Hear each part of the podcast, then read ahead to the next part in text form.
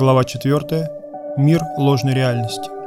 Эта глава – отрывок из беседы Шрила Шидара Махараджа с нейрофизиологом доктором Даниэлем Мерфи, специалистом в области органической химии доктором Тадамом Синхом и доктором Майклом Марчетти.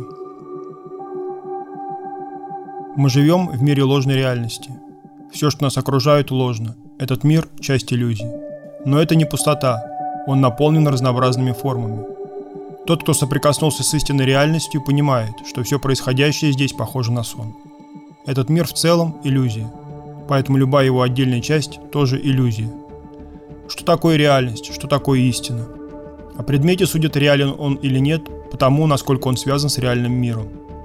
Видение реальности открывается в обществе святых, которые имеют живую связь с духовной реальностью.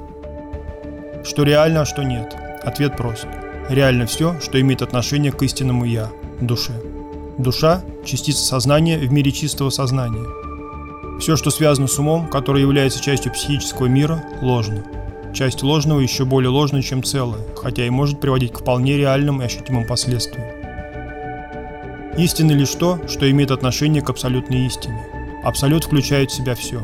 Ограниченное не может породить того, чего не было бы в безграничном. Следовательно, ограниченный мир всего-навсего тень или искаженное отражение всей истины. В пользу этого свидетельствуют слова Чайтани Махапрабху. Он объяснял, что не следует, как Шанкарачари, отрицать существование этого искаженного отражения. Если его нет, то зачем Шанкарачари приходил проповедовать Веданту? Иллюзия буквально означает не то, что есть на самом деле. Вещи могут представляться не тем, чем они действительно являются. Иллюзия – то, что лишь кажется реальным, но это не значит, что сама иллюзия не существует. Она реальна, она есть на самом деле. В реальном мире, созданном внутренней энергией Господа, Сварупа Шакти, нет места ложной реальности. И все же этот ложный обусловленный мир косвенно связан с необусловленным. Следовательно, Майя существует как отражение реального мира. С этой точки зрения она реальна. Она ложна, потому что не может привести к желаемой цели. В этом смысле она обманчива доктор Марчетти. В учении Вайшнав утверждается, что материальная природа реальна как отражение. В то же время она не является такой же реальностью, как абсолютная реальность духовного мира. Не могли бы вы это объяснить подробнее? Шидар Махарадж. Реальность состоит как из реальных, так и из иллюзорных вещей. Окружающий мир иллюзорен. Точнее, это ложная реальность, мир ложных понятий. Что значит быть в иллюзии? Это думать, мне что-то принадлежит. Хотя моего здесь ничего нет. Все принадлежит Абсолюту. Но живые существа полагают, что владеют чем-то и ссорятся из-за этого друг с другом. На самом деле все в этом мире чужая собственность. Но из-за ложного восприятия реальности мы воюем друг с другом, а потом пожинаем плоды этой войны. Душа увязла в бессмысленной борьбе. Иллюзорный мир – арена столкновения заблудших душ. Крошечная частица духовной реальности запуталась в иллюзорном мире и поглощена иллюзорной борьбой. Без духовной энергии мир не мог бы существовать. Ловкостью рук Фокусник вводит наблюдателя в иллюзию. Для наблюдателя она истина. Фокусник или гипнотизер выдают нереальное за реальное. И пока наблюдатель находится под их чарами, он не сомневается в истинности увиденного. Все, включая нас самих, принадлежит Кришне. Трудности возникают, когда мы смотрим на что-либо как отдельно от Кришны. Отсюда появляется частный интерес. Сознание, зараженное частным интересом, корень всех зол. Мы едины с Кришной, но когда в нас прорастает семя эгоизма, когда мы думаем, что наши собственные интересы не совпадают с интересами Кришны, тогда мы оказываемся в плену иллюзий. Так, Писание обозначает болезнь, которая мучает нас в ложной реальности. Мы живем в иллюзии, в раю дураков. Материальное существование начинается с того, что у нас появляются собственнические интересы. Как только живое существо подумало о собственных интересах, оно уже отклонилось от адвая гьяны, недвойственного знания. Вопрос. Как увидеть подлинную реальность? Шидар Махарадж глазами веры. В писаниях вера обозначается словом Шрадха. Ее еще называют зрелым плодом сукрити, результатом духовных заслуг. Благодаря духовным заслугам у души появляется вера. Затем она развивается в садхусангу, желание общаться со святыми. За пределами нашего сотворенного мира, в безбрежном потоке Нергуна, простирается божественный мир, обитатели которого приходят к нам как святые, чтобы возродить нашу связь с высшей реальностью. Не поняв этого, не поймешь ничего. В обществе святых ты обретаешь веру, а вера позволяет увидеть реальность. За пределами нашего мира есть мир, куда можно попасть только с помощью веры. Как цвет воспринимается глазами, а звук ушами, тот мир можно воспринять только верой. Только она позволяет видеть и ощущать сверхсубъективную действительность. Никакое другое чувство не способно воспринимать высшую реальность. Вера – естественные свойства души, но она пробуждается лишь в общении со святыми, посланниками Вайкунхи. Вера побуждает нас больше общаться со святыми, и чем больше мы с ними общаемся, тем больше нам открывается природа реальности. Так постепенно душа вновь приходит в сознание. В этот момент мы вдруг понимаем, что мир, в котором сейчас живем, мимолетное видение, а наш родной дом далеко отсюда, в мире чистого сознания. Вопрос. Разве не так человек познает материальный мир? Шидар Махарадж. Нет. Познание духовной реальности, в отличие от познания иллюзорного материального мира, не осквернено чувственным восприятием. Этот дар видения дается свыше, с Вайкунхи, вечными спутниками Вишну. Способность воспринимать духовную реальность присуща только душе. Никакие чувства или материальное эго не могут воспринимать субъективную реальность или помешать этому восприятию. Если больной находится без сознания, сначала ему требуется укол, чтобы привести его в чувство, а затем он уже сам может описать врачу признаки своей болезни и тем самым помочь себе. Но прежде чем больной поможет себе, врачу приходится делать все возможное, чтобы привести его в сознание. Точно так же, пока мы погружены в собственные мирские дела, святые, как заботливые врачи, вводят в наше сознание представление о божественном и тем самым пробуждают интерес к собственному «я», возвращают душе сознание. Доктор Синг. Бхактивиданта с вами Махараш просил нас научно доказать, что материя происходит из жизни. Есть ли этому научные доказательства? Шридар Махарадж. В теории эволюции Дарвин предположил, что жизнь произошла из неодушевленной материи. Мы придерживаемся противоположного взгляда.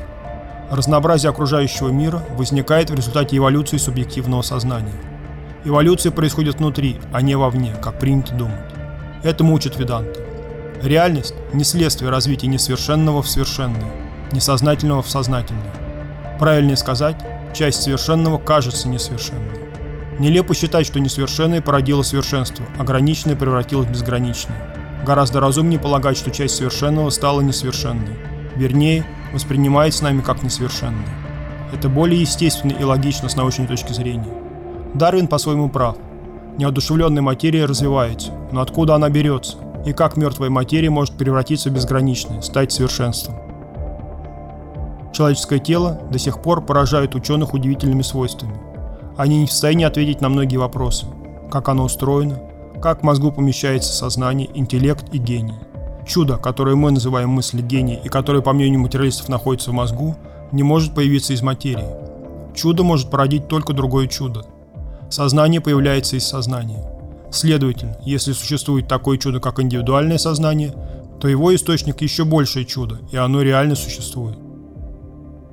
Мир сам по себе – чудо. Изучая даже атом, нельзя не поразиться его совершенству. Мир кажется ограниченным и несовершенным, потому что мы сами заключаем его в рамки. Бесконечно даже крошечные частицы, из которых состоят камни, деревья и все остальное. Бесконечность всюду. Всюду совершенство – Проблема в том, что своим ограниченным умом мы порождаем ограниченный мир и становимся его обитателями. Но тот, кто не способен перешагнуть за рамки так называемого научного образа мысли, ни за что это не признает. Мир – бесконечная загадка. Все в мироздании, от малого до великого – чудо. Но великие умы не хотят этого признавать. Им кажется правдоподобнее, что некогда из куска мертвой материи возник целый мир во всем его многообразии. Доктор Марчетти и все-таки, как убедить ученых, что материя происходит из жизни? Все вышесказанное – отвлеченная философия, а она для них не доказательство. Какая от нее польза? Шридар Махарадж. Однажды в начале эры электричества известный ученый Майкл Фарадей публично демонстрировал силу электрического тока. В одном из экспериментов Фарадей генерировал электричество с помощью динамо-машины, и полученного тока хватило, чтобы сдвинуть с места кусочек бумаги. После опыта к ученому обратилась одна дама. «Господин Фарадей, Какая польза от вашего электричества? Мадам, какая польза от новорожденного? Смерть – неотвлеченное философское понятие. Она часть реальности. Перед ее лицом все теряет смысл. Она перечеркивает всю жизнь, если не встретить ее, вооружившись истинной философией, обретя истинное сознание. Только такая философия может противостоять смерти, нашему злейшему врагу.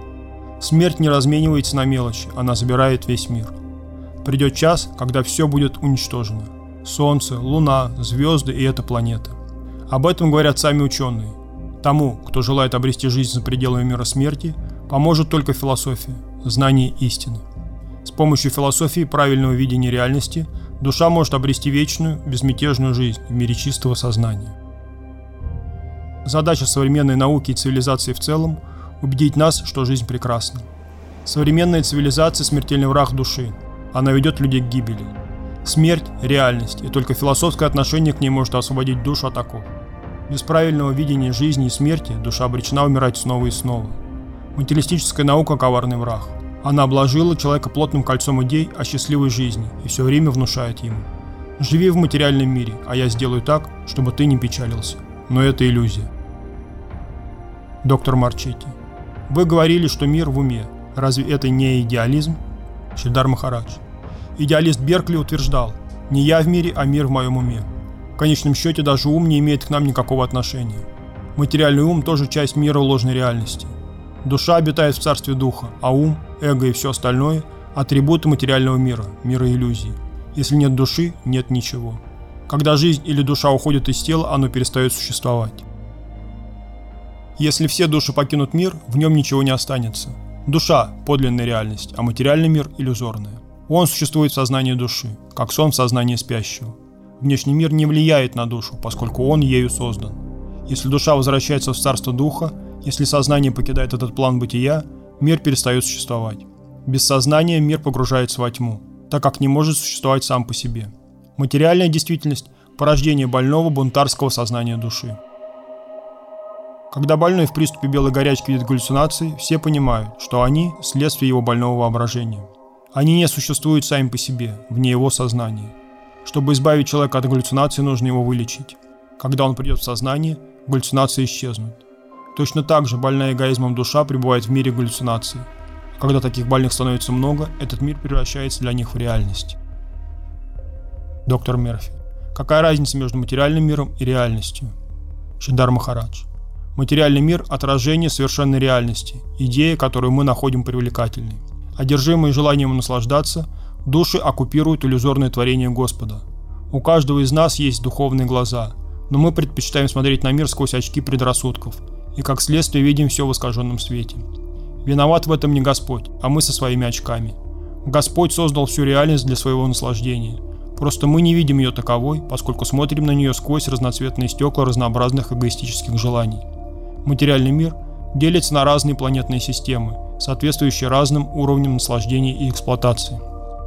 В зависимости от окрашенности сознания, мы воспринимаем окружающий мир в том или ином цвете. Когда душа избавляется от галлюцинаций, она обнаруживает, что Кришна везде. Кроме него нет ничего. А когда она перестает видеть в Боге Господина и Повелителя и испытывает естественную потребность действовать в сознании Кришны, она оказывается во Варендаване. Но чтобы попасть на этот уровень бытия, нужно избавиться от телесного сознания, от сознания ума и всего, что с ним связано, идей Родины, страны и человечества. Все это относительные понятия, с которыми надо расстаться. Живое существо должно погружаться в реальность постепенно, переходя от уровня души к уровню сверхдуши. Там она увидит все. Она увидит, что Радха и Кришна во Вриндауне не иллюзия, не вымысел и не поэтическая метафора. Все, что от нас требуется, вернуться к своей внутренней природе, осознать истинное «Я». В терминологии Гегеля это называется самоопределение или самореализация. В вайшнавизме под самоопределением понимается сварупа ситхи, обретение духовной сущности. Кто я? Что такое мое глубинное «я», находящееся за пределами ума и разума? Где мой дом? В чем благо для меня? Надо искать ответы на эти вопросы. Осознав себя, душа возвращается в мир реальности. Благодаря связи с Кришной она входит в естественную для нее среду обитания и видит мир, как он есть. Например, под воздействием вина или наркотика человек оказывается не в себе. Он все видит искаженным. Неспособный узнать собственную мать и сестру, он во власти животной природы смотрит на них как на предметы вожделения. Он ослеплен грубой похотью. Протрезвев, он видит мать и сестру теми же глазами, но его восприятие меняется. Чтобы попасть в реальность, скрытую под поверхностью этого мира, надо понять, кто я такой, в чем мое благо, взглянуть на жизнь с точки зрения интересов подлинного «я». Нам предстоит научиться воспринимать реальность через правильное самоопределение, прямо противоположное нашему нынешнему. Для этого есть определенный метод. Обнаружив свое «я» и предавшись интересам Кришны, мы будем пытаться вернуться домой, обратно к Богу.